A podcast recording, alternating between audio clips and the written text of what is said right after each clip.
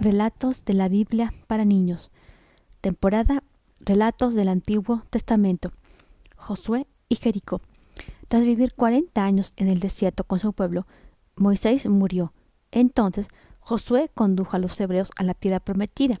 Atravesaron el río Jordán y llegaron a la ciudad de Jericó. Dios le dijo a Josué que él se la daría a su pueblo. Josué miró las enormes murallas de piedra y las y puertas de madera de Jericó entonces Dios le dijo lo que debía hacer. Cada día, durante siete días, Josué marchó acompañado de unos soldados, dando una vuelta en torno a la ciudad. Detrás iba siete sacerdotes tocando trompetas, los demás permanecían en silencio.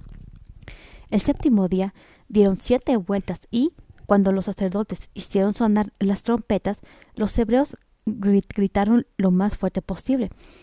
Con gran estruendo las murallas cayeron y los soldados entraron en Jericó. Tomaron todos los, tesoros que lograron encontrar. Fue, fue la primera victoria de los hebreos en Canaán y pronto Josué se volvió famoso. A lo largo de los años, los hebreos se asentaron en Canaán y se convirtieron en una nación muy poderosa porque Dios estaba con ellos. Fin. Estás escuchando el diván de los cuentos y las leyendas, temporada cuentos de la Biblia para niños. Recuerda darme clic al botón de seguir en Spotify o en Anchor para recibir notificaciones de todos mis episodios.